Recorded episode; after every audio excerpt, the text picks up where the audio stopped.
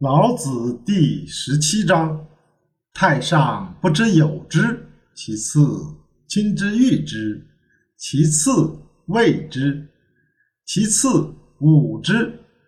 信不足言，有不信言，忧兮其贵言。功成事遂，百姓皆谓我自然。译文。最好的如同道，人们觉察不到它的存在；其次的好比天，人们亲近它，赞誉它；再次的就像王，人们畏惧它；再次的如同弓，人们轻侮它；更次的是荣，有真实的荣。也有虚假的荣。圣人宝贵自己的言辞，心里想着道。